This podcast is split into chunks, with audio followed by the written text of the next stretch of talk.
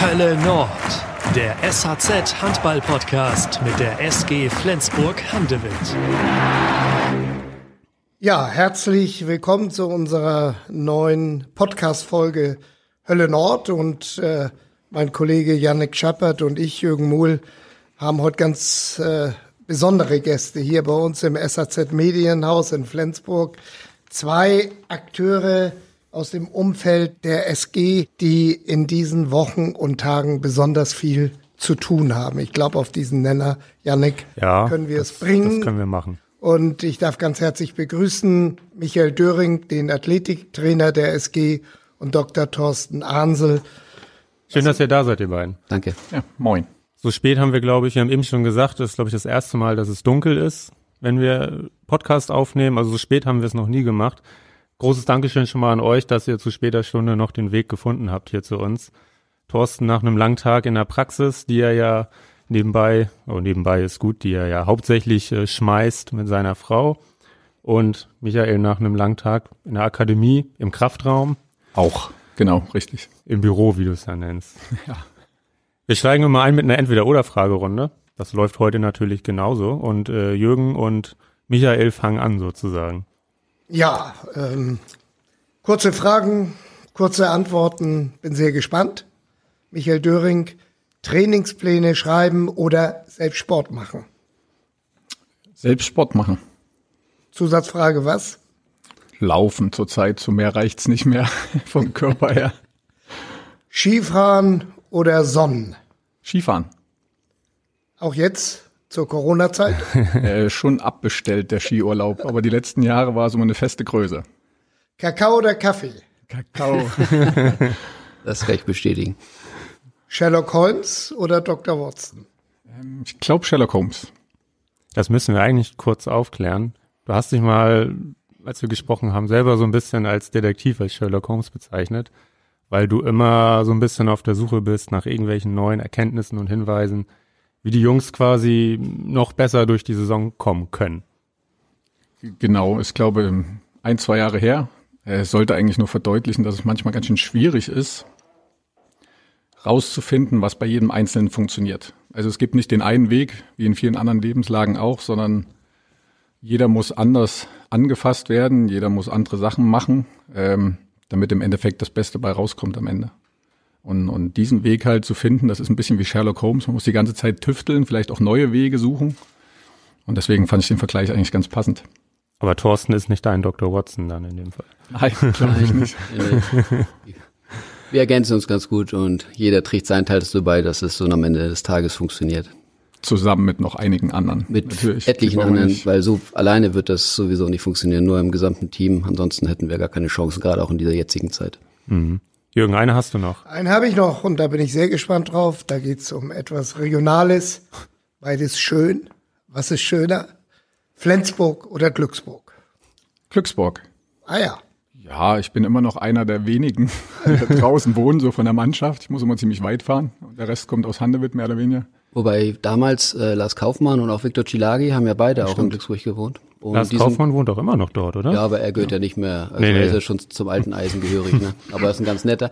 Aber ähm, er ist früher und auch hier Viktor, die haben sich immer gefreut, wenn sie dann sozusagen aus Glücksburg dann zu uns gefahren sind. Also die fanden es toll, wären noch nicht woanders hingezogen. Thorsten, Golf oder Laufen? Ja. Meint Also- nicht Golf fahren.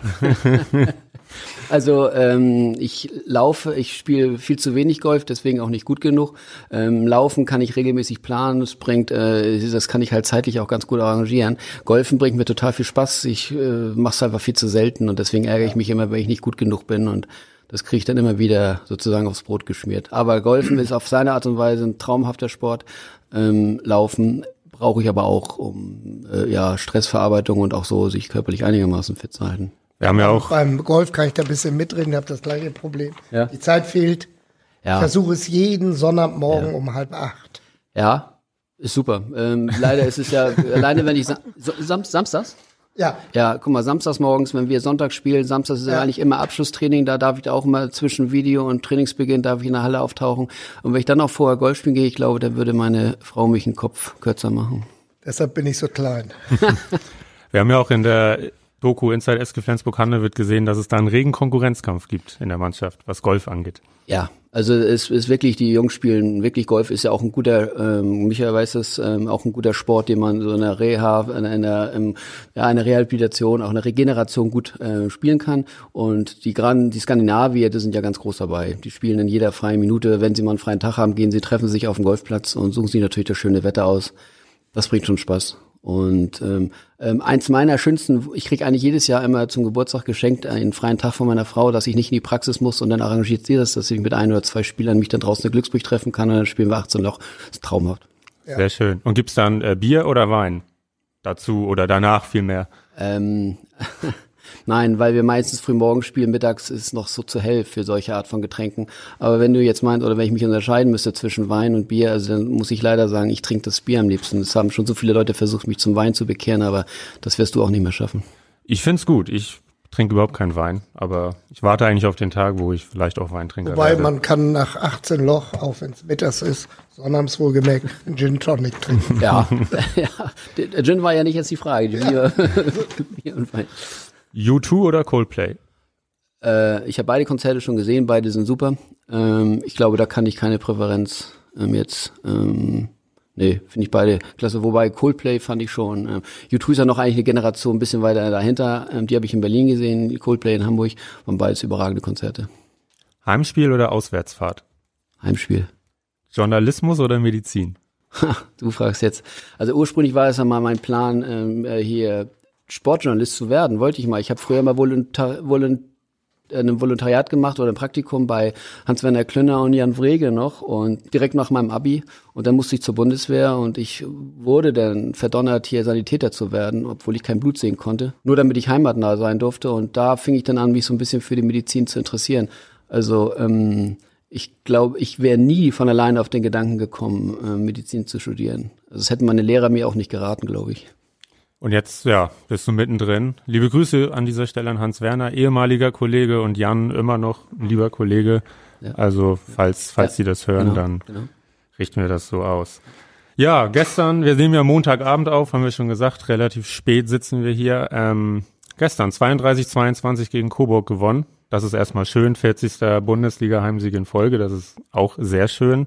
Neuer Vereinsrekord. Aber Thorsten, das war viel zu tun für dich gestern. Und ich glaube, das ging vorm Spiel schon los. Mario Steinhauser stand dann am Ende nicht im Kader.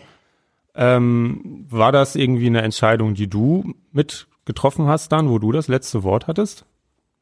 Also ähm, ich muss sagen, seit wir diesen jetzigen Trainerstart haben, ist es das Arbeiten miteinander deutlich einfacher geworden. Also wir haben wirklich ähm, der Trainer äh, akzeptiert auch die medizinische Meinung und man kann wirklich, also das ist eine gemeinsame Entscheidung, die man trifft. Natürlich muss ich als Mediziner aus meinem Blickwinkel ähm, agieren und auch reagieren, aber man bespricht es gemeinsam mit dem Trainerstab. Wenn ich natürlich eine Verletzung sehe, die ein Spiel nicht möglich macht, dann wird auch der, hört der Trainer, Athletiktrainer, die hören dann auch auf, dann wird die gemeinsame Reha geplant und dann wird das Spiel auch nicht spielen. Also Entscheidungen werden gemeinsam getroffen, aber man hört in, im letzten Augenblick schon darauf, was man dann auch als Mediziner sagt. Bei Steini war das so, der hatte ähm, äh, hat muskuläre Probleme im Bereich der Adduktoren, ähm, der Oberschenkelmuskulatur und ähm, das Risiko, ihn spielen zu lassen, wäre viel zu groß gewesen. Er hätte auch gar nicht so laufen können und deswegen lag die Last bei Lasse Swan an dem Abend. Gibt es äh, solche Situationen im Handball oft, dass kurz vor dem Anpfiff ähm, sich noch Verletzungen ereignen? Also wir haben häufig, dass wir erst unmittelbar vor Spielbeginn sagen, dass derjenige spielen kann oder nicht. Wir beobachten die Spieler noch beim Aufwärmen. Wir, ähm, ähm, ich sitze meistens beim Aufwärmen schon draußen. Auch Michael sitzt manchmal da und guckt. Wir, wir schauen uns die Bewegungsmuster der Spieler an. Man sieht es ja auch. Man kennt die Spieler ja auch im Einzelnen über ja. viele Jahre schon. Und ähm, wenn wir sagen, wir geben eigentlich grünes Licht, er soll sich mal richtig warm machen und es geht, dann, dann lassen wir ihn spielen. Wenn wir aber feststellen, äh, er versucht es oder er verkrampft oder nimmt gewisse Schonhaltung an, dann muss man auch kurz vor Spielbeginn ähm, nochmal die Aufstellung ändern und ähm, dann werden auch mal kurz äh, auf diesem, auf diesem Board, was dann in der Kabine mit der Aufstellung dann auch drin steht, dann wird auch mal kurz nochmal der eine Name durchgestrichen und durch den anderen ergänzt. Und dann früh im Spiel wurde es äh, noch einer weniger sozusagen. Michael, du warst anders als Thorsten nicht in der Halle gestern gegen Coburg. Hast es am Fernseher angeguckt, nehme ich mal an. Genau. Also ich folge eigentlich den Spielen fast immer nur zu Hause. Äh, da sitze ich mit meiner Technik und meinen Daten. Äh, kennt ja diese so, Sensoren, ja. Daten ja. und so weiter. Und habe auch eine viel bessere Möglichkeit, mir alle Situationen mal anzugucken. mhm. äh, weil man ja doch die Chance hat eines Replays im Fernsehen. Ähm, deswegen bevorzuge ich das. Das finde ich immer ganz interessant. Jana Kreber hat mal hier im Podcast erzählt, dass sie teilweise überhaupt gar nicht weiß, wer gerade ein Tor geworfen hat, äh, wie steht, weil sie auf ganz andere Dinge achtet als ein Zuschauer oder, oder Pressevertreter. Wie ist es bei dir, Michael? Könntest du immer sagen, wer gerade ein Tor geworfen hat oder liegt dein Hauptaugenmerk auch ganz woanders? Nein, also das glaube ich, kriege ich noch mit. Aber es ist sicherlich richtig, dass ich andere Sachen wahrnehme als der normale Zuschauer. Also man guckt dann wirklich auf, auf Spielanteile, man guckt auf Bewegungsmuster. Ähm, ja, man, man schaut schon auf andere Sachen, weil man natürlich einen anderen Schwerpunkt hat. Ähm, so dementsprechend, klar. Die SG, Thorsten, geht am Stock, trifft dieser Titel zu? Ja, im Moment muss man schon sagen, dass wir so ein paar Probleme haben. Ähm, es betrifft natürlich auch die anderen Mannschaften der Liga. Das darf man ja nicht äh, jetzt nur auf unsere Mannschaft ähm, fokussieren, aber ähm, wir haben schon personell arge Probleme, auch in den letzten Wochen, Monaten. Da ist natürlich, ähm, das Trainerteam ist dann natürlich noch ein bisschen mehr involvierter, weil wir natürlich ähm, den gesamten Abwehr-Mittelblock ersetzen mussten. Ähm, hier Johannes Goller, Simon Hall, Jakob Heinl, das sind ja alle Spieler, um die herum auch die ganze Abwehr aufgebaut wurde. Dazu kamen natürlich noch die anderen Fälzungen. Also wir hatten schon einiges zu tun, zu improvisieren und äh, musste einiges ergänzt werden. Also dieses Jahr ist schon kein einfaches jetzt aus medizinischer Sicht. Ich hatte eben schon gesagt, dass relativ früh dann gegen Coburg noch ein weiterer Spieler ausgeschieden ist, nämlich Magnus Röth. Äh, Mike Machulla sagte nach dem Spiel Fersenprellung. Ähm, das hat ja Joran Zögert auch zuletzt gehabt. Das ist, glaube ich, höllisch schmerzhaft. Ich hatte es zum Glück selber noch nie. Ähm, macht das Handballspielen schwierig bei 100 Prozent. Und dann 46. Minute, lass es fahren, tritt auf den Fuß seines Gegenspielers. Da haben wir natürlich, Thorsten, auch äh, Fragen von den Fans bekommen im Vorfeld der Aufnahme jetzt. Ähm, wie, wie geht's Lasse denn? Also gestern Abend haben wir ihn ja untersucht und ähm, es sah eigentlich, es wurde besser. Man darf ähm, nicht vergessen, Lasse spielt schon viele, viele Jahre Handball und wenn man sich seine Sprunggelenke anguckt, das ist kein Geheimnis. Also das sind keine jugendlichen Sprunggelenke mehr und die Bänder, die äh, jeder normale ähm, Sportler, ich schätze auch Micha hat noch richtig, richtig schöne Bänder, ähm, hat, die hat Lasse ja nicht. Er spielt, wie man je, wie er jeder sehen kann, mit Orthesen. Das sind sowieso äh, Sprunggelenksverstärker, äh, die ihm dann sozusagen helfen ähm, diese Stabilität darauf zu bauen. Und äh, bei, bei solchen Spielen ist es natürlich einfacher, wenn sie umknicken, und das war ja ein klassisches Umknicktrauma, ähm, dass sie sich relativ schnell wieder erholen, äh, auch vom Schmerz. Am Anfang ist der Schmerz blöd, äh, der, der limitiert stark, aber nach einer gewissen Zeit bessert sich das. Und so war es auch bei Lasse. Bei ihm tat dies gestern ein bisschen länger weh. Wir haben noch ähm, untersucht gestern und ähm, im Laufe des Abends wurde es besser. Ich habe heute Morgen nochmal mit ihm telefoniert und es ging ihm auch weiter gut. Und ähm, so dass ich auch keine ähm, Röntgenuntersuchung heute geplant habe, weil ich gehe davon aus, ähm, ähm, dass das jetzt sich in den nächsten Tagen wieder deutlich bessern wird. Ist das nach so einem Ereignis Pflicht, dass der Spieler am nächsten Morgen sich nochmal meldet und berichtet, wie es über Nacht sich entwickelt hat? Ähm, ja, es gibt, äh, ja, also sagen wir so, die einige Spieler melden sich automatisch und einige Spieler müssen angerufen werden. Aber am Ende des Tages findet die Kommunikation statt. Ja. Michael, in so einer Situation mit zahlreichen angeschlagenen Spielern, was heißt das für dich? Ist da noch mehr Individualität gefragt, eben mit dem Spieler das Training zu machen, mit dem anderen das? Ja, also es setzt einen auf jeden Fall in eine neue Situation, neue Herausforderungen, weil man muss sich natürlich einerseits um die Spieler kümmern, die jetzt ausfallen, versuchen dann halt zusammen mit der medizinischen Abteilung dafür zu sorgen, dass wir sie schnellstmöglich zurückkriegen.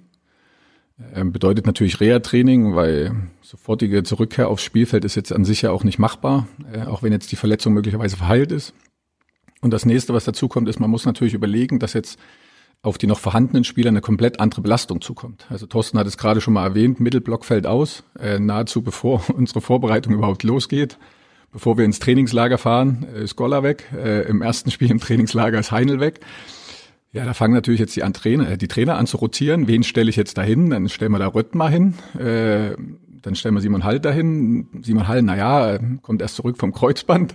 Äh, Rött, naja, der kriegt schon immer viel Kloppe auf dem Weg nach vorne, jetzt auch noch hinten. Ähm, da sind natürlich plötzlich Belastungen, die anders sich darstellen, als es machen würden, wären wir jetzt mit einem vollen Kader. Und da war es natürlich in den letzten Jahren, ähm, war man ein bisschen glücklicher. Ich sage bewusst auch mal glücklicher. Ähm, weil es gibt natürlich nichts Schöneres, als zum Training zu kommen. Man guckt sich mit, mit dem Physiotherapeuten an, der Arzt kommt, man guckt sich an und sagt, ja, ist doch schön, alle sind auf dem Feld. Davon hatten wir eigentlich ganz viele Situationen. Zurzeit ist es leider nicht so, aber wir hoffen halt, dass wir in der einen oder anderen Zeit, in ein paar Wochen, ein paar Monaten auch wieder da sind, dass wir mehr Spieler haben, die dann zum Einsatz kommen können. Wie ist es eigentlich bei Simon halt? Ähm, Kreuzbandriss im, im letzten Jahr, im Oktober, ähm, dann ganz lange natürlich nicht gespielt und dann hat er gleich eine hohe Belastung. Ähm, man sieht's ja, das ist nicht zu übersehen, er, er läuft nicht ganz rund. Was ist da eigentlich ähm, das Problem? Ist es einfach so, wenn ja ein verletztes Bein gleich so eine hohe Belastung bekommt, dass es das nicht so gut wegsteckt? Na, ich glaube, wir waren sehr, sehr vorsichtig mit Simon halt. Also wir sind insgesamt, glaube ich, sehr zurückhaltend, was das angeht, wenn wir Leute spielen lassen. Ähm, dann wollen wir sie auch gerne spielen lassen, ohne dass es eine erhöhte Gefahr haben, sich zu verletzen. Äh, bei Simon Halt ist es jetzt so, dass ich einen Kreuzbandriss zugezogen hatte, letzten Oktober. Ähm, das heißt, wir sind jetzt schon im ja, 12., 13. Monat, ähm, haben eine lange Phase gehabt mit Aufbautraining. Es kam sicherlich eine Corona-Phase dazu, wo es das nicht so einfach war. Man konnte nicht gemeinsam trainieren. Es war einigermaßen individuelles Training notwendig und so weiter und so fort. Das hat sicherlich nicht einfacher gemacht. Aber er kam richtig gut zurück, kam richtig fit zurück, er hat jetzt aber Probleme mit seiner Patellasehne. Und das ist auch dort, wo man ein Stück entnommen hat, um sein Kreuzband zu reproduzieren. Ähm, beziehungsweise eine, eine Plastik oder eine, der Arzt kennt sich da besser aus. Ich will da jetzt gar nicht so weit drauf reinkommen. Danke. Das ist super. Danke. Ähm, und, und das macht natürlich ab und zu ein paar Probleme, weil er wird natürlich, er ist groß gewachsen, er ist nicht der leichteste in der Mannschaft, ohne jetzt zu viel zu verraten. Ähm, da kommt natürlich eine hohe Belastung auf ihn zu, auf diese Patellasehne auf ihn zu. Äh, und ist halt ein Entzündungszustand, der doch einige Schmerzen verursacht. Und genau deswegen läuft er halt jetzt manchmal so, wie er läuft. Also er, er sah schon viel, viel besser aus nach der Kreuzbandsache und nach dem Reha-Training und rannte über den Speedcourt, also Schnelligkeitstraining und war super schnell unterwegs. Aber klar, jetzt kam diese Belastung dazu über, über Patellasehne und das ein oder andere Problem und das bedeutet halt, dass es noch nicht ganz so rund aussieht. Da wäre dann also eine, eine Pause eigentlich das, das das Mittel. Ja, oder? nein, da, da muss, ja, ich, vielleicht hat der Arzt auch eine andere Meinung, aber ich komme mal mit meiner. ähm, wir, wir versuchen ihn ja wirklich zu, so weit zu entlassen, dass wir jetzt sagen, wir konzentrieren uns auf Abwehr.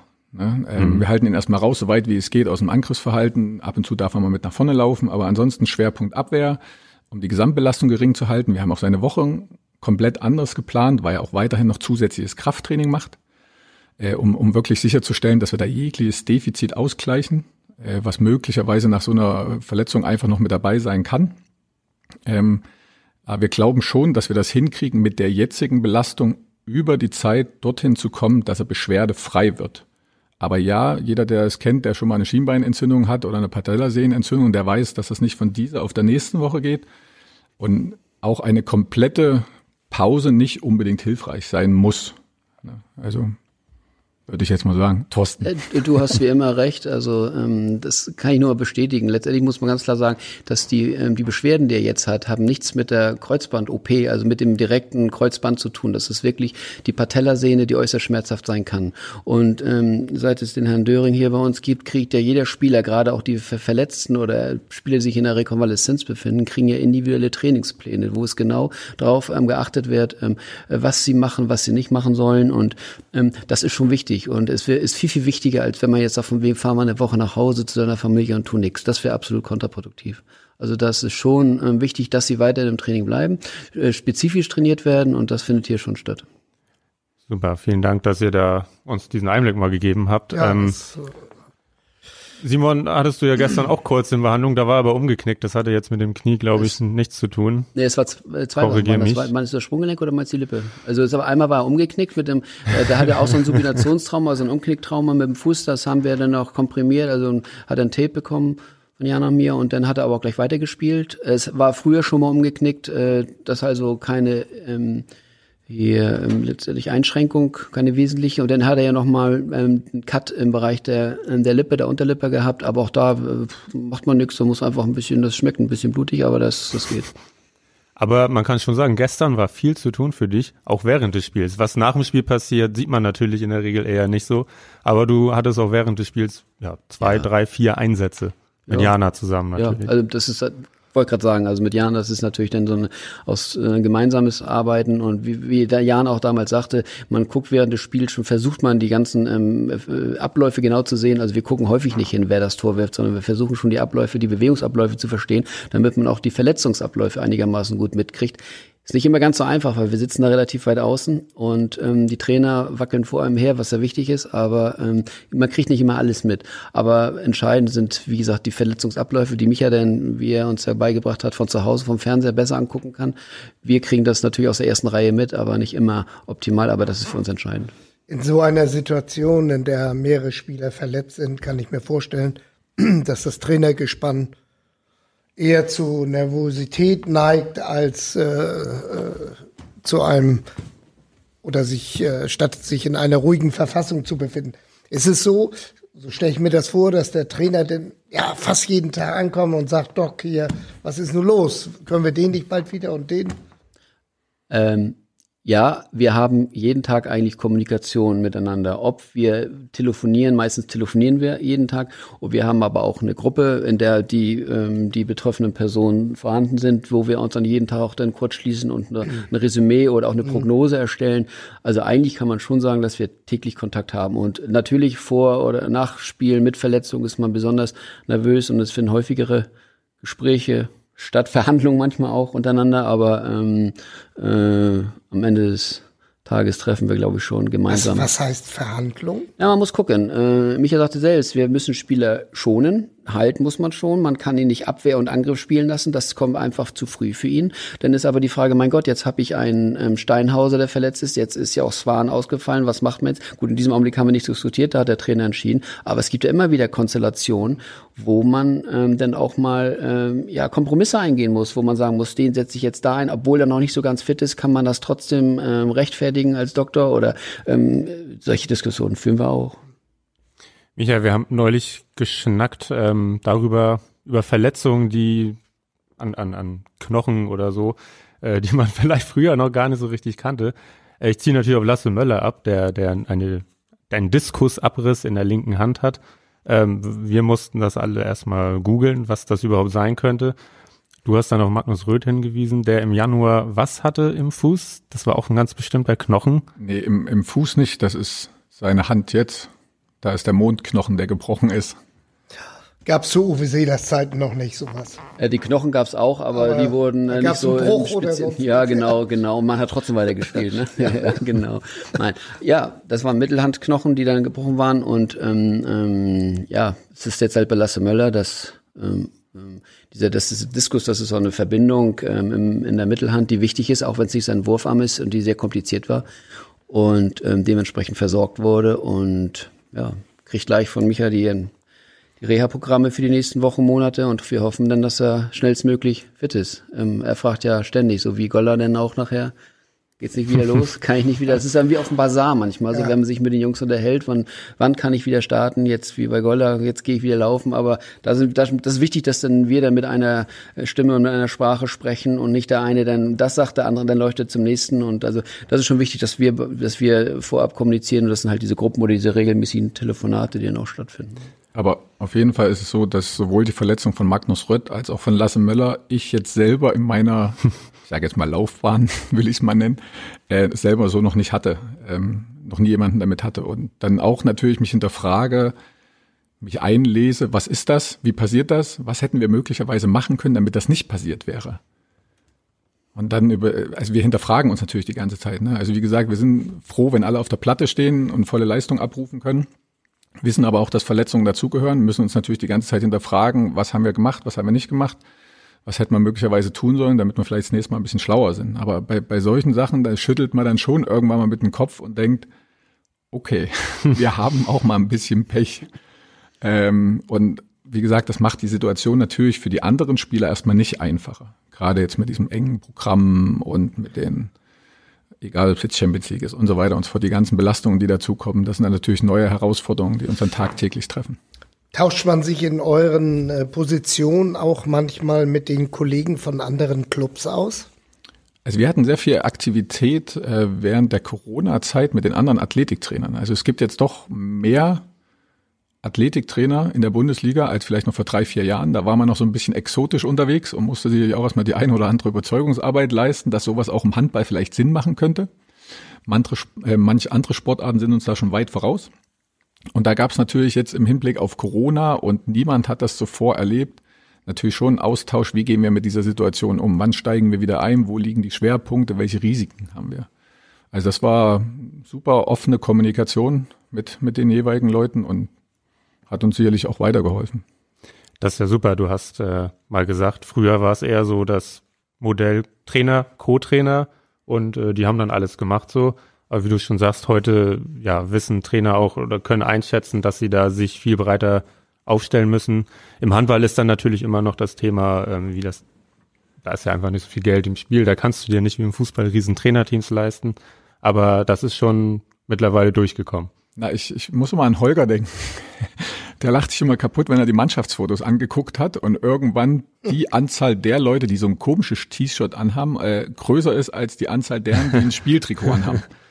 Ähm, aber ja, wenn man sich NBA anguckt, also Basketball, NFL, Eishockey und so weiter und so fort, also viel amerikanisch geprägte Sportarten natürlich, Rugby und so. Also was da zum Teil an Wissenschaft, an, an Personal, an Manpower reingebracht wird, Fußball sicherlich auch. Also das, das Geld ist auf jeden Fall da. Ob sie es immer sinnvoll nutzen, ist eine andere Frage. Äh, aber das halt zu sehen, was, was damit versucht wird reinzubringen, um das Optimum rauszuholen, ist schon Wahnsinn. Und wie gesagt, da haben wir noch einigen Nachholbedarf, aber es ist schön zu sehen, dass, dass es halt mehr und mehr an Bedeutung gewinnt, weil ich halt auch glaube, dass es den Sportlern im Endeffekt zugutekommt. Sicherlich auch der Sportart. Ähm, und wenn es dem einen oder anderen Sportler dazu hilft, ähm, mit weniger Schmerzen vielleicht auch drei, vier Jahre länger zu spielen, auf dem Top-Niveau und viele Höhepunkte mitzunehmen und so weiter, ich glaube, dann, dann profitieren im Endeffekt richtig viele davon. Stichwort Corona. Ich glaube, Janik, können wir das könnte man mal ansprechen, ja. Zu übergehen. ja, wie sieht denn, Frage an euch beide, wie sieht denn so ein Corona-Tag aus? Wie oft wird getestet? Wie lange dauert es bis zum Ergebnis? Und, und, und. Ich finde das, das ist so spannend, das nicht schön, aber spannend, äh, da mal Details zu hören. Soll ich Klar, aber bitte nicht auslassen, dass du bei mir immer besonders weit den Stab in den Rachen schiebst.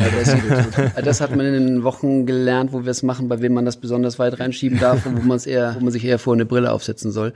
Ähm, es ist so, dass ähm, vollkommen richtig, am Anfang war es sehr, sehr schwer. Wir mussten ja erstmal mit der äh, mit dem ganzen Verein ähm, organisieren, wie wir ähm, diese, wie wir ähm, die Testung machen, wie vom Verband, wie äh, gefordert wurde, weil es kostet ja alles Geld.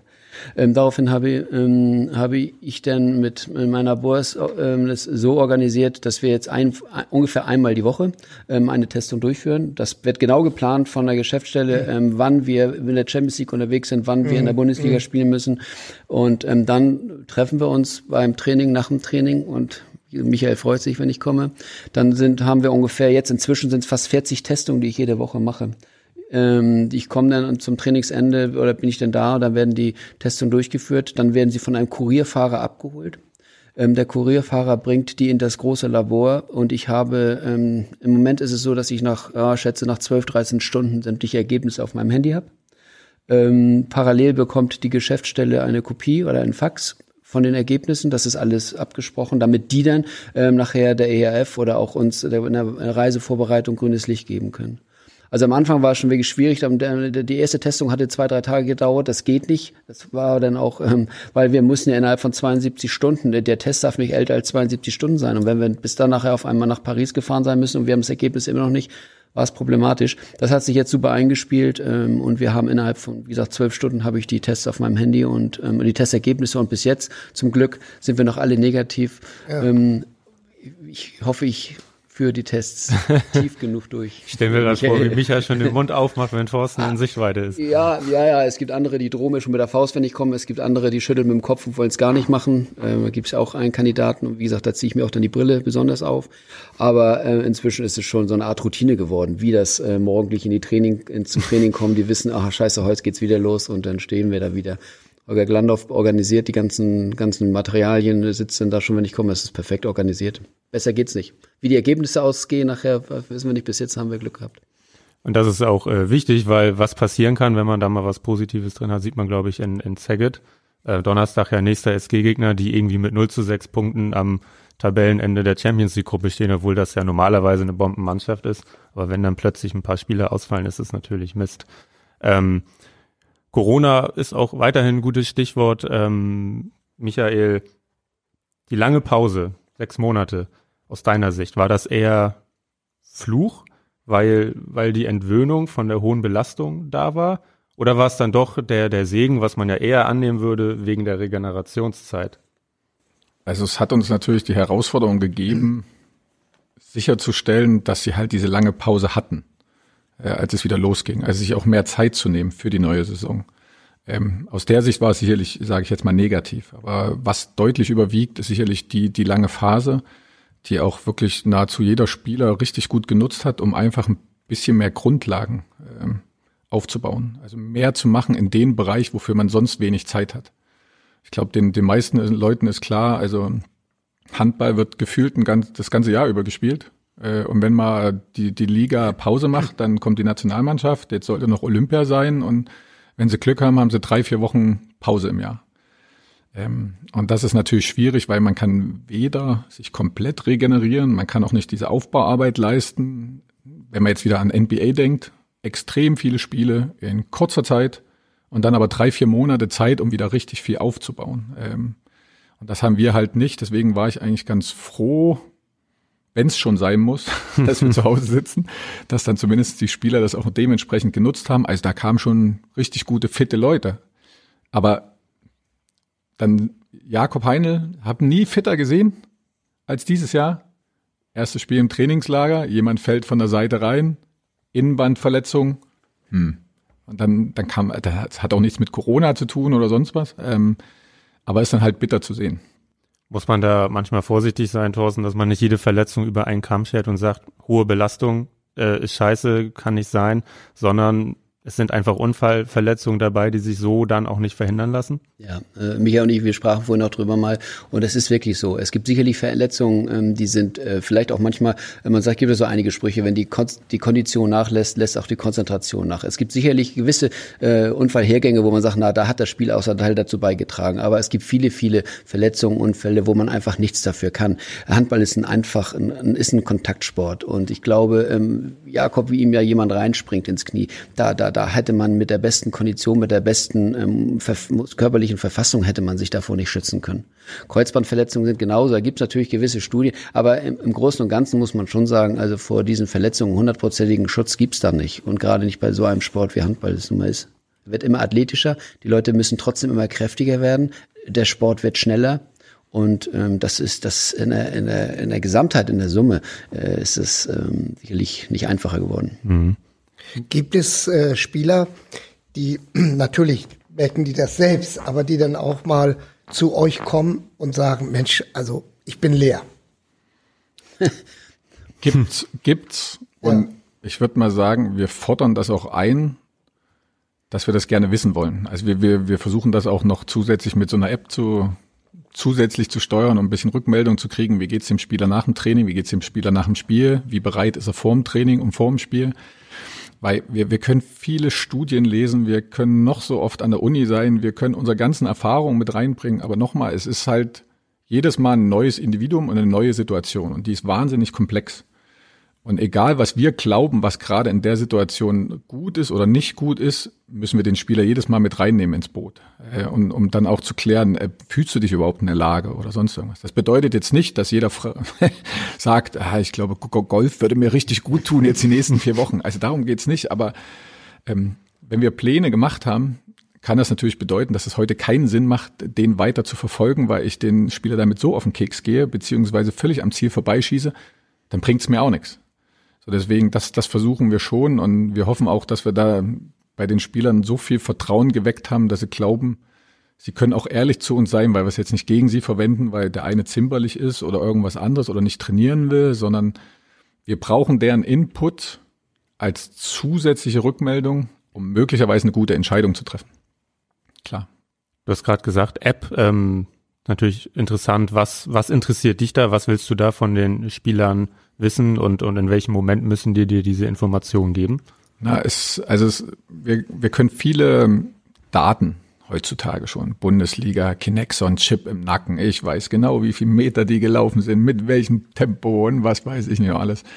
Ähm, ich kann sie testen ohne Ende. Aber wie gesagt, die subjektive Thematik kommt nicht mit rein. Und wir wissen es auch, ich kann einmal fünf Kilometer laufen, fühle mich super und zwei Tage später laufe ich fünf Kilometer und mir geht's wirklich völlig daneben. Und, und diese Infos brauche ich halt auch vom Spieler. Äh, wie ist das möglicherweise bei ihm angekommen? Ähm, und deswegen, wir haben das schon früher mal probiert mit einer App auf dem Telefon, jeden Morgen, wie viel Schlafqualität. Und also da gibt's gute Untersuchungen, die, die auch aufzeigen, dass es richtig eine sinnvolle Sache ist, das mit einzubeziehen in die Entscheidungsfindung. Und jetzt dieses Jahr haben wir uns für was Neues entschieden, weil wir glauben, dass es organisatorisch besser umzusetzen ist. Da gibt's also ein Tablet in der Kabine, komme ich zum Training, habe ich meine Nummer und drücke halt ein und sag halt, wie es mir geht, wie frisch fühle ich mich und so weiter und so fort, so als, als zusätzlichen Input für uns. Und nach dem Training mache ich das ähnlich und gebe halt eine Rückmeldung, wie lange habe ich trainiert, wie anstrengend habe ich mich, also war es für mich. Weil es ja ein Riesenunterschied, ob ich jetzt ein Kreisläufer bin, der 50 Mal auf die Fresse kriegt und jedes Mal hin und her hoppeln muss, oder ob mhm. ich, nichts gegen die Außen, falls Sie sich das hier mal anhören, aber die halt ab und zu in der Ecke stehen und aller fünf Minuten mal aufs Tor werfen. Also es macht einen Riesenunterschied. Welche, welche, das ist ja interessant, welche Faktoren können dann das Belastungsempfinden des Individuums sozusagen äh, beeinflussen? Alles. Alles. Das also kann wie sein. Wie ich geschlafen? Wie? Das kann sein, das Kind ist nachts aufgewacht und die Frau konnte und nicht und oder ich habe einen Film geguckt oder wir mussten fliegen oder ein bisschen Erkältung hier. Also es kann wirklich alles sein. Deswegen das ist Wahnsinn, was damit reinspielt und gerade deswegen wirkten auch gleiche Belastung extrem unterschiedlich. Und deswegen ist nur ein kleiner Baustein, aber wir wollen ihn gerne mit nutzen und mhm Vielleicht sind wir nur ein einziges Mal von 5000 Versuchen schlauer, aber vielleicht macht das dann einen Unterschied. Und da wir die Spieler ja, ja, es ist ja so, wir kennen die Spieler ja über die vielen Jahre ja wirklich gut und wir wissen auch, wie die Hemmschwelle ist, wie die Leidenschwelle ist. Die ist ja auch bei den Spielern total unterschiedlich. Micha sprach jetzt die Außenspieler an, Spieler äh, sprach die, ähm, die. Es gibt Spieler, die wir bei uns hatten, also ob es Mogensen ist, ob es ein Carlson war, die haben natürlich eine ganz andere, äh, einen ganz anderen Charakter jetzt oder nicht, nicht jetzt positiv oder negativ gesagt, aber das sind alles Individuen, die auch gewisse Schmerzen anders wahrnehmen, andere Belast Belastung anders wahrnehmen. Deswegen ist, ist es für uns auch ganz gut, weil wir halt über Jahre täglich halt kennen und sehen, ähm, dass man das natürlich dann mit einbringen muss in diesen Knopfdruck, den die auf das Tablet machen. Du wissen wir, aha, der hatte wieder diesen Knopfdruck gemacht. Was, mein, was will er uns damit heute sagen? Oder wie tickt er heute? Wie geht's seiner Familie? Oder was ist da jetzt? Das sind, das sind so Sachen, die man dann natürlich ganz gut ähm, dann so ein bisschen zumindest objektivieren kann, obwohl das rein subjektive Daten sind. Also vielleicht, vielleicht ist es auch nochmal, das ersetzt natürlich nicht das individuelle Gespräch mit dem Spieler, aber es ermöglicht vielleicht einmal mehr einem deutlich zu machen, oh, ich müsste mal nachfragen, was ist denn da passiert? Also vielleicht sehe ich es dem Spieler diesmal nicht an, sehe dann aber, der Wert ist völlig daneben und dann stellt sich heraus, ja, seit drei Tagen kann er nicht einschlafen. Warum auch immer jetzt erstmal, aber das bedeutet natürlich, der ist nicht in dem Zustand, wie er normalerweise wäre, hätte einen ganz normalen Tagesablauf. Deswegen, wenn es einmal nur hilft, vielleicht eine Frage zu stellen, die man sonst nicht gestellt hätte, ist man auch wieder einen kleinen Schritt weiter. Wahnsinnig komplex, aber auch wahnsinnig interessant und ich finde super, wenn wir hier mal so ein paar kleine Einblicke ja. geben können. Äh, Micha, heute ist ja frei. Ich, ist frei frei oder ist nur frei vom Mannschaftstraining und jeder hatte eine Aufgabe für zu Hause? Ja, also sehr, sehr unterschiedlich. Ähm, ich glaube, es ist ja schon deutlich geworden, dass wir versuchen, sehr individualisiert ranzugehen, was gar nicht so einfach ist Mannschaftssport. Und der Cheftrainer hat natürlich Sachen, die er da berücksichtigen muss. Alle anderen haben Sachen, die berücksichtigt werden muss und so weiter und so fort. Aber jede Zeit, die wir haben, wollen wir natürlich auch gerne nutzen. Das heißt, es gibt dann gerne Vorschläge. Das ist immer bei diesem Thema, dass das natürlich auch gut ankommt, wenn sie eine Chance haben, zumindest mal Nein zu sagen. äh, aber es waren heute einige Spieler auch in der Akademie und haben dort trainiert und das reichte halt von, von Reha-Training. Golla, äh, Steini war da, hat ein paar Sachen gemacht und dann andere, die, die dann versuchen, ein bisschen leichtes Krafttraining zu machen.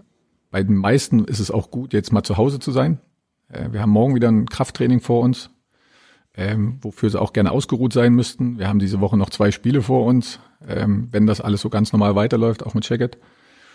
Ähm, so dementsprechend ähm, sehr unterschiedlich von ich mache viel bis zu bleibe auf dem Sofa liegen und mache erstmal gar nichts. Oder ich werde gemacht, das heißt, es fanden auch Behandlungen statt. Also genau. die Spieler, die Behandlung brauchten, ja. wurden auch heute behandelt von unseren Therapeuten. Da gibt es dann ganz feste Pläne auch, dann werden Absprachen, die melden sich oder werden dann auch angesprochen, wenn man das Gefühl hat, die müssen mal wieder behandelt werden. Es gibt auch Spieler, die wollen es gar nicht unbedingt, die werden dann auch mal so ein bisschen positiv dazu bewegt. Und ähm, ja, wie gesagt, Freizeit ist ja auch wichtig. Und äh, seitdem ihr häufig ein Flugzeug zur Verfügung habt, auch wenn es so schwarzes ist, ähm, glaube ich, kommt das euch sehr entgegen.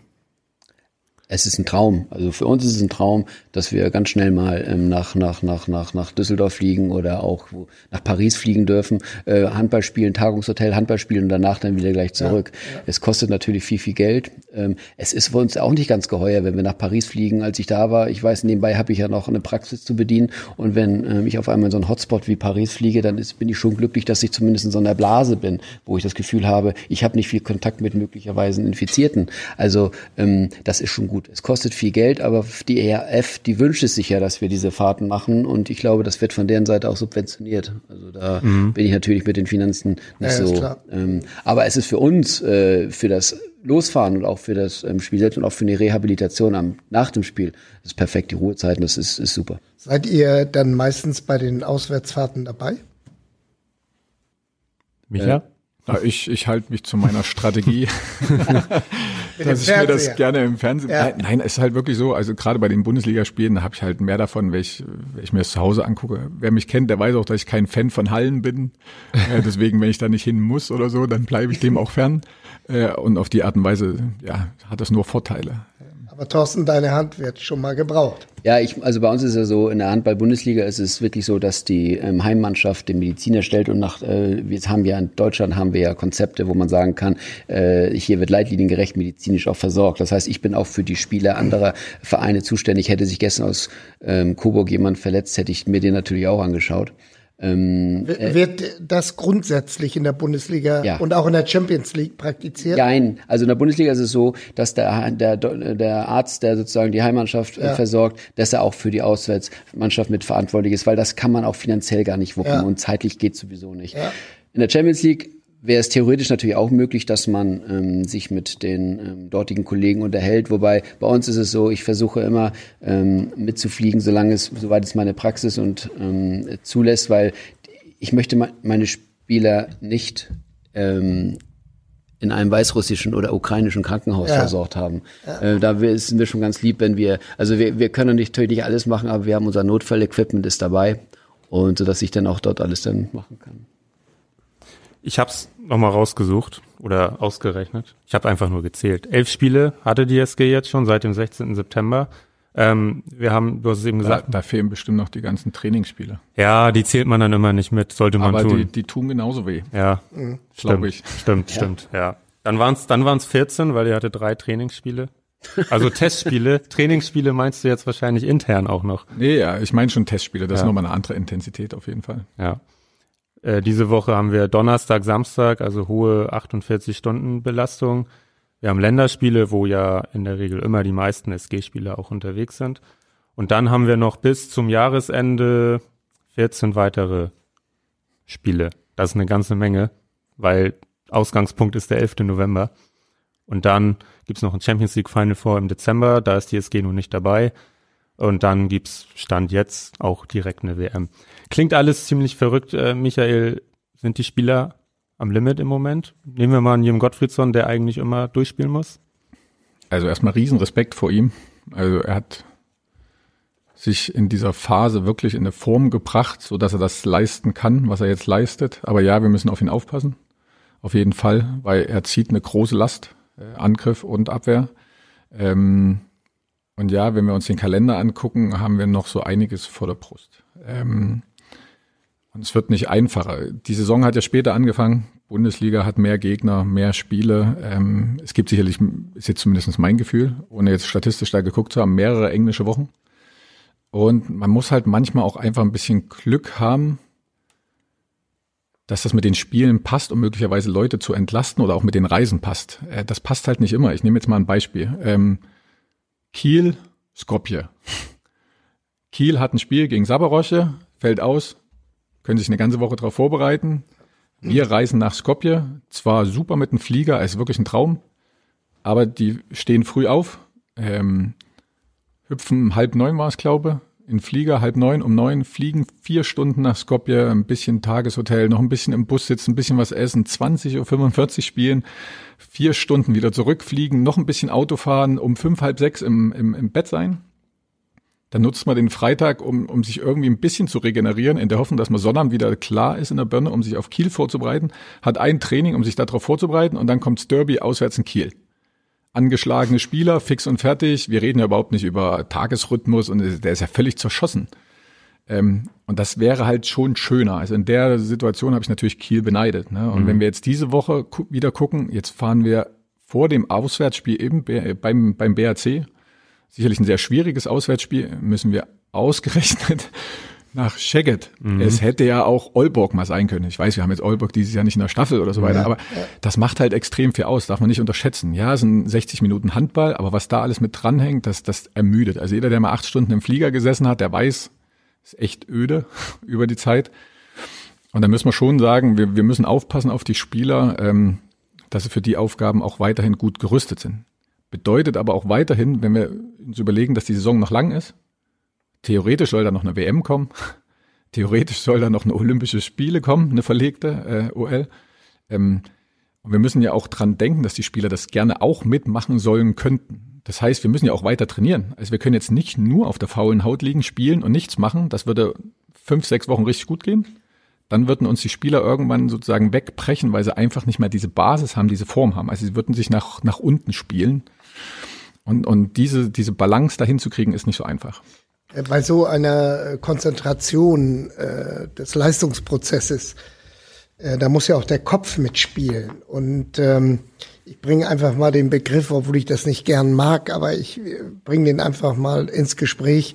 Ist da die Gefahr eines Burnouts größer?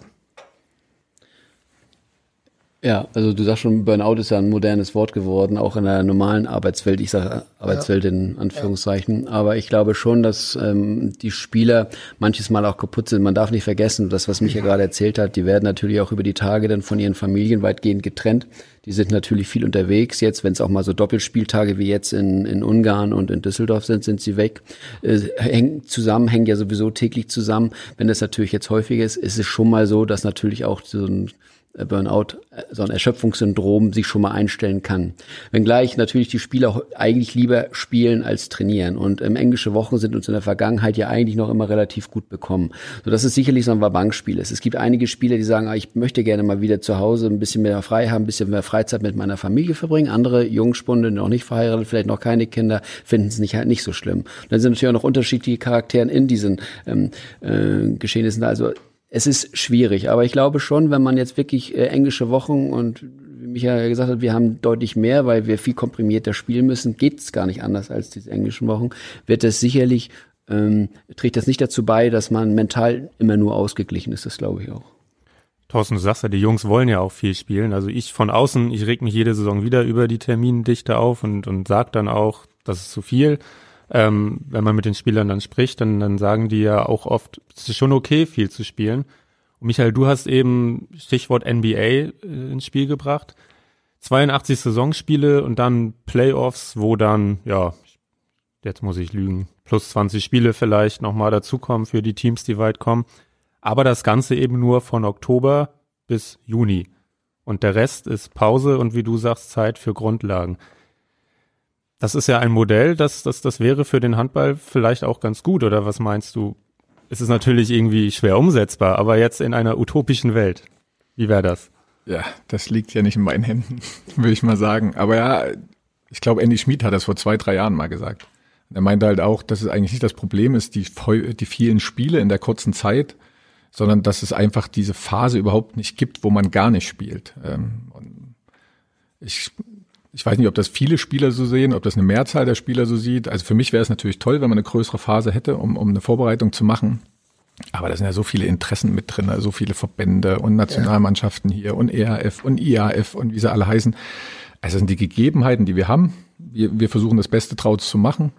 Ähm, ja, und dann schauen wir mal, wie wir durchkommen man, man kann das ja auch nicht vergleichen. Also NBA ist allein schon, wenn man sich überlegt, welche, welche Spieler werden nachher zu Olympia abgestellt in Amerika. Das war ja, das war, glaube ich, einmal gab es damals dieses Dream Team. Aber wenn man jetzt guckt, wer, welche von welche Spieler, die absoluten äh, großen Stars, die find, gehen ja gar nicht mal so ungefähr zu ihren Nationalmannschaften. Da werden dann nicht zweiklassige, aber zumindest nicht die Topstars genannt, weil die sich ganz einfach sagen, ich habe jetzt meine Ruhephasen oder ich werde nicht freigestellt vom, von meinem Verein.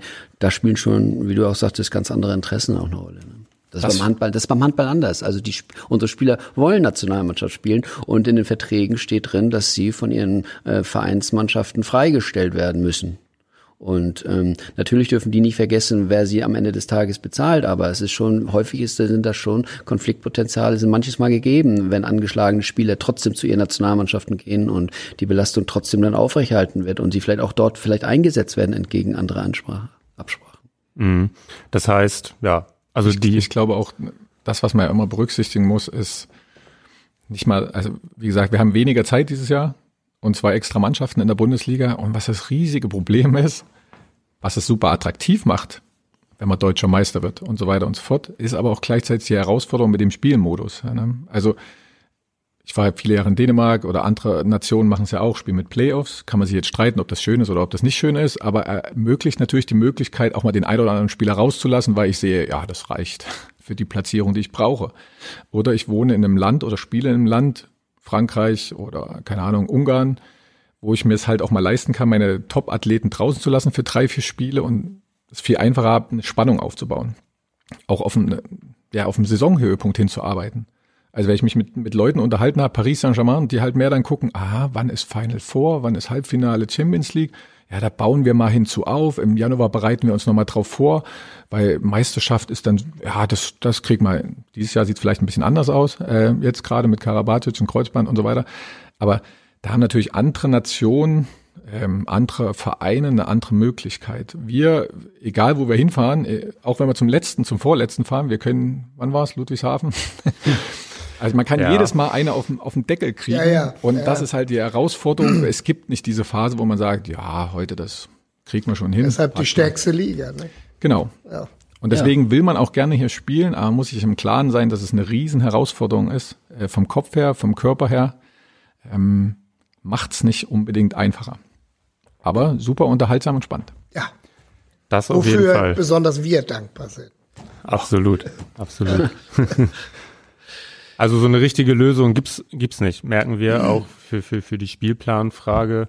Ja, Vorschläge gibt's ja da ja. genug. Und aber wie gesagt, das sind halt diese unterschiedlichen Interessen, die mit reinspielen. Und wenn das bedeutet weniger Mannschaften in der Liga, wenn das bedeutet weniger Spielzeit hier, dann fliegen dort Fernsehgelder weg, dann ist vielleicht dort nur aller zwei Jahre ein Saisonhöhepunkt und nicht jede. Also dann es, es betrifft ja immer irgendjemanden und die wettern dann eher dagegen und so geht es halt die ganze Zeit. Aber deswegen, ich glaube, das liegt in den richtigen Gremien, die haben davon Ahnung und die beschäftigen sich damit und da gibt es auch die ein oder andere Veränderung in der Zukunft. Aber wie gesagt, wir gucken auf das, was wir für Rahmenbedingungen haben und versuchen da weniger Fehler zu machen als alle anderen und dann am Ende so hoch wie möglich weit oben zu stehen. Wunderbar. Wir ja. sind schon wir haben viel länger über das Ganze gesprochen, als wir wollten. Wir wollten nämlich eigentlich auch noch ein bisschen über euch sprechen. Das machen wir jetzt auch trotzdem noch.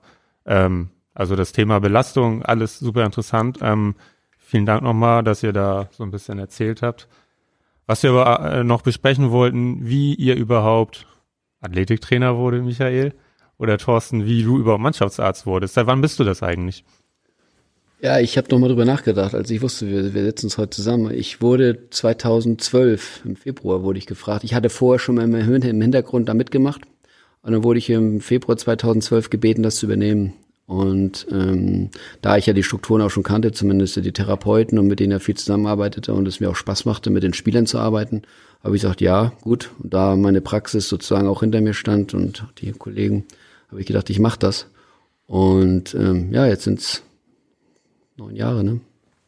Und ich ähm, es, bereut habe ich es nicht. Der zeitliche Aufwand ist enorm, muss man ganz ehrlich sagen. Die Familie, ähm, wie gesagt, Kopf abreißen, nein, aber manches Mal hätte man sich schon mal so ein Wochenende zu Hause gewünscht oder die, die Familie.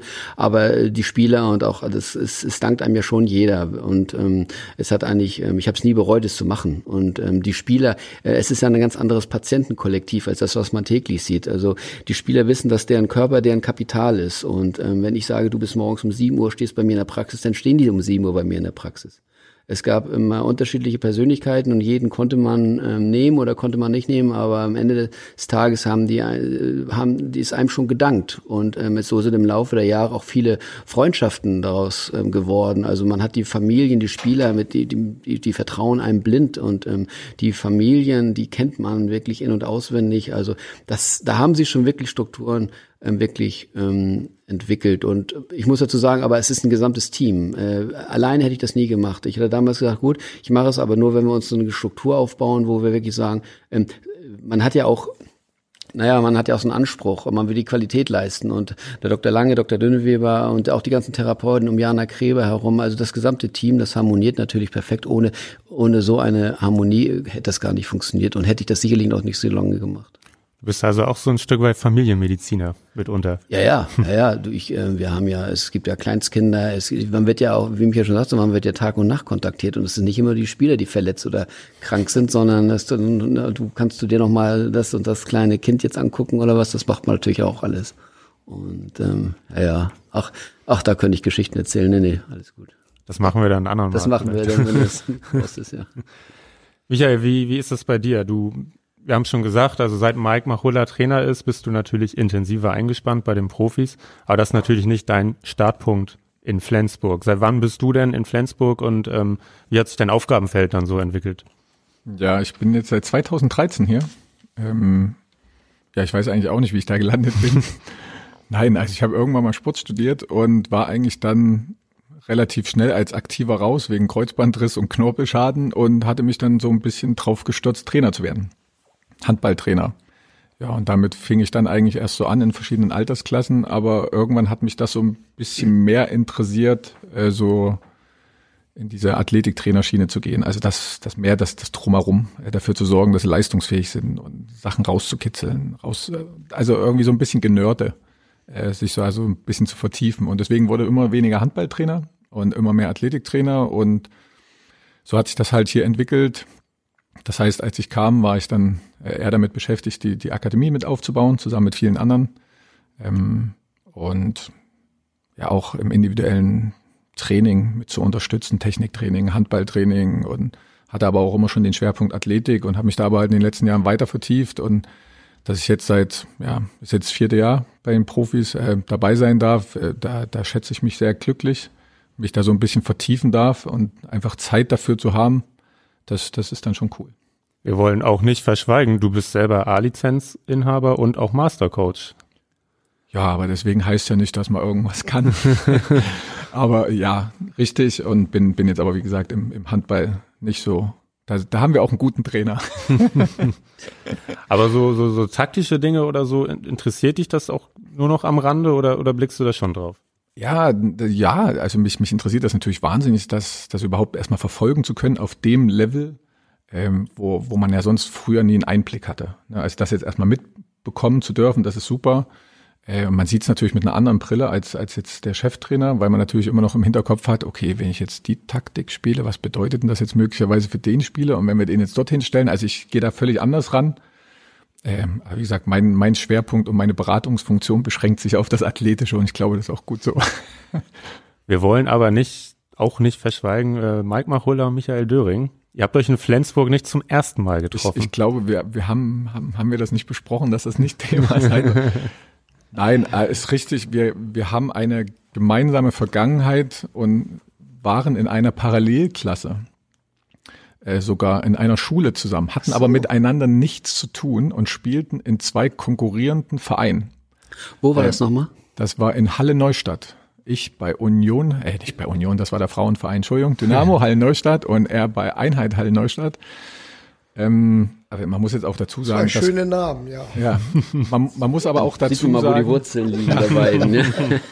ich, ich hoffe, das hört man nicht mehr. Nein, oh, aber doch. Ähm, man, man muss aber auch dazu sagen, das war also noch vor dem Mauerfall. Also das war, als wir neun, zehn und elf waren. Ja, es war wir, eine andere Welt. Genau, und wir gegeneinander gespielt haben. Mike behauptet immer noch, sie hätten immer gewonnen. Äh, ich glaube, das, das erinnert er falsch. Aber ähm, ja, daher kennen wir uns schon. Ich habe später dann auch nochmal seine Schwester trainiert.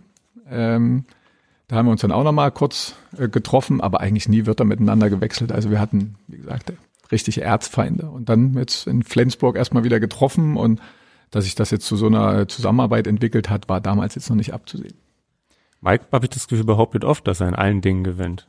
Also ich kann natürlich ja. nicht, nicht einordnen, ob es wirklich so ist, aber ich habe das schon vom Pedal-Tennis, haben wir hier schon gehört, Jürgen. Ich glaube deswegen auch, das unterstützt meine These, dass er sich da falsch erinnert. ja. Aber das Ganze war dann schon Thema. Also früher, als, als er dich dann angesprochen hat. Ja, war schon mal kurz klar, aber es ging dann natürlich mehr um, um, um die Zukunft, um das Hier und Jetzt. Aber wenn, wenn wir mal wieder ein Thema brauchen, äh, dann kommt das immer gern nochmal aus der Tasche wieder raus. Super. Ähm, vielleicht ordnest du noch einmal kurz ein, ähm, welche Veränderung Mike da mitgebracht hat, ähm, 2017, als er dich dann dazugeholt hat. Er war sich im Prinzip klar, dass, dass er nicht allwissend sein kann. Na, ich, ich, ist schwierig zu sagen, dass jetzt im Vergleich zu irgendwelchen anderen Sachen, ähm, weil, weil da war ich ja nicht dabei oder hatte nicht den Einblick. Ähm, das, was ich jetzt bloß sehr, sehr gut heißen kann und, und wahnsinnig bemerkenswert finde an ihm, ist, viele Kompetenzen mit einzubinden. Ähm, und, und, und sich da auch, ich sage jetzt mal, ich glaube, Thorsten hat es vorhin auch schon gesagt, beraten zu lassen, ähm, also sich Input zu holen, äh, bevor dann Entscheidungen getroffen werden, ähm, weil ich glaube, dass das, das stärkt so eine Organisation. Und, und da habe ich riesen Respekt davor, dass, weil ich glaube, dass da auch ein, äh, wirklich viel Selbstvertrauen und ähm, ja auch auch viel Kraft dazu gehört, ähm, das zu machen und nicht zu sagen, ich weiß alles besser und mache das jetzt und ich weiß sowieso und so weiter und so fort, sondern das alles mit reinzunehmen, ähm, das das finde ich gut und ich glaube, dass das stärkt uns auch als Organisation und vor allen Dingen dann ihn als Cheftrainer. Also das kann man auch wirklich, ich kann, ja ein bisschen vergleichen, weil ich auch die vorigen Trainer mitgemacht habe und ähm, auch wenn ich den seinen Vorkollegen sehr kenne und vor allem auch sehr schätze, privat wie auch fachlich, kann man schon sagen, dass sich da deutliche Unterschiede aufgetan haben, ähm, während ähm, der Vorgänger ähm, Lubomir Franjes, wir können den Namen ja ruhig nennen. Er war äh, überragender Trainer, aber er war auch überragender Trainer, gleichzeitig Mannschaftsarzt und Torwart. Er war alles sozusagen, er, er konnte alles. Ähm, ja. Währenddessen ist es jetzt schon bei Mike so, und das äh, ist das, was mich ja sagt, er hat sich dann wirklich auch, er verlässt sich auf die Akquise der, ähm, der, ähm, der jeweiligen Person, ob es Athletiktrainer ist, ob es der Physiotherapeut ist, ob es der Doktor ist. Ähm, da verlässt er sich drauf und gibt dann auch äh, denen recht. Oder äh, man diskutiert zwar, aber, aber dann trotzdem ist es nachher so, ja gut, wenn du so sagst, dann ist es so. Und das ist wirklich das, was Mike auch auszeichnet, muss ich ganz ehrlich sagen. Es hat sich eigentlich wie eine Linie so die, durch die letzten Jahre und das, das bringt auch Spaß. Deswegen haben wir auch wirklich die Freude, miteinander zu arbeiten, weil man das Gefühl hat, man wird nicht nur wertgeschätzt, sondern das ist wirklich ein gemeinsames Arbeiten. Mhm. Und es hat ja auch Erfolg gebracht, definitiv. Ja, glaub ja. Ja, ja kann man so sagen. Wir haben die angepeilte Stunde schon leicht überschritten, aber wir müssen noch kurz zu den Fanfragen kommen. Natürlich haben viele Leute gefragt, wie es wie es den verletzten Spielern geht. Das ist natürlich immer von Interesse. Aber Michael, ähm, Mike Harberger will wissen von dir, wie oft werden Mobilisations- und Stabilisationsübungen mit ins Training eingebaut? Das muss ja ein Fachmann sein, der Fan. Äh, so Absolut. Oft, so oft wie möglich. Also eigentlich in jedem Training. Und da ist natürlich der Unterschied aber auch wieder da. Es gibt welche, die haben eher Probleme in fehlender Stabilität. Und es gibt welche, die sind echt einfach nur steif und denen tut das mal gut, sich ein bisschen zu mobilisieren, zu bewegen, zu dehnen und so weiter. Es ist halt sehr, sehr unterschiedlich und dementsprechend gibt man den Spieler wieder was ein bisschen an der Hand, aber es sollte jedes Mal stattfinden. Mit ein paar Zusatzschichten für den einen oder anderen Spieler. Man hat es auch in der Doku gesehen, da wer, wer da nicht der große Fan von von ist. Es gibt ja. einige. Ja. Dazu passt auch Siljas Frage, ähm, ob auch turnerische Elemente eingebaut werden, um zum Beispiel ähm, das Hinfallen tatsächlich so ein bisschen ja besser zu machen. Das machen wir nicht. Nee. Ähm, also ich kenne das natürlich selber aus dem Nachwuchsbereich, ähm, dass man da viel macht im, im Hinblick auf ähm, Bewegungserfahrung, dass die lernen, ähm, mit, sage ich mal, Rolle rückwärts und verschiedenen anderen Sachen zurechtzukommen, weil das natürlich hilft auch in so einer Situation. Aber jetzt hier im, im, im absoluten Spitzenbereich, dann trainiert man doch sehr, sehr, sehr spezifisch auf der Position und, und automatisiert Bewegungsabläufe. Da ist die Phase für, für sowas und die Zeit auch überhaupt nicht gegeben. So, so fragt, magst du lieber Kraft oder Ausdauer? Ich selber oder zu trainieren? Das ist offen bei dieser Frage. Das kannst du dir aussuchen oder auf beides eingehen. Also selber trainieren, lieber laufen. jetzt ist das zum Glück jetzt hier nicht mit Video, deswegen sieht man das nicht, dass hier das Kraftpaket wie Golla sitzt, sondern etwas schnellere. Ähm, und Training, äh, das, das hat eigentlich alles seine Vor- und Nachteile. Also ist auch mal schön, die Leute irgendwie über die, die Laufbahn zu schicken. Ähm, aber um sich dann nicht irgendwelche Klagen anzuhören, also dieses Jahr bin ich ja fast immer mitgelaufen in der Vorbereitung. Ähm, aber nee, da, da gibt's eigentlich jetzt nicht so Thorsten, abgesehen davon, äh, wie es Lasses Warn und Co. geht, wollte E. Westermann von dir wissen, was denn dein Heimat-Golfclub ist. Das hier draußen in Bockheimweg habe ich gehört, ist ein Golfclub, das ist der Förde Golfclub, das ist ein ganz toller Golfclub, den ich leider viel zu, sehen, viel zu selten sehe, aber ich habe viele, viele Freunde, Kollegen haben mir erzählt, dass das so einer der schönsten Golfplätze hier oben im Norden ist. Das sagt äh, jeder Club von sich. Das glaube ich auch. Das glaube ich auch. Also ich halte dagegen mit meinem Club Luasand. Kennst guck, guck mal, genau, deswegen stocke ich, weil den habe ich nie gespielt. Ich habe ähm, ich hab hier im Umkreis schon mal mit, also zwei gespielt und da finde ich unseren immer noch am schönsten. Aber es gibt zum Beispiel Benningsgar draußen, jeder hat ja seine eigenen Vor- und Nachteile. Ich finde schon, also, aber ich glaube, da bin ich nicht, äh, dafür spiele ich einfach zu selten und dann zu wenig Orten. Aber ich finde Glücksbrüche schon schöner Golfclub und da bin ich auch Mitglied. Schade, dass wir kein Video haben, hätten wir Michaels Gesichtsausdruck jetzt eben gehabt. Wieso? Beim Golffachgespräch. Ja. Jürgen, ich glaube, wir haben's.